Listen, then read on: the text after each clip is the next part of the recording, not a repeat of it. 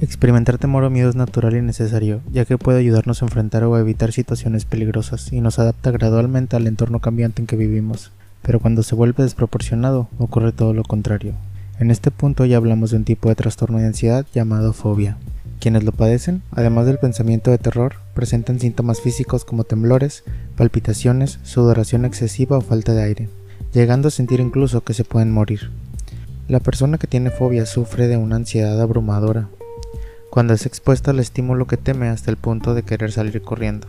Prácticamente todo tiene el potencial de crear una fobia.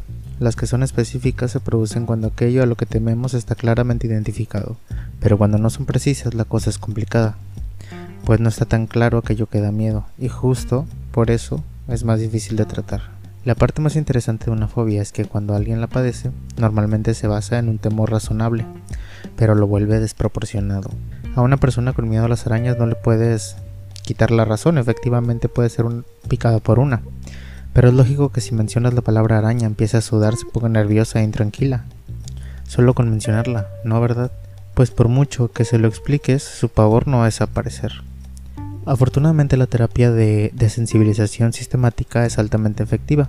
He sido testigo de cómo gente que tenía fobia a los pájaros acaba con uno en la mano, igual que personas que preferían correr 2.500 kilómetros en coche en vez de tomar un avión terminan volando.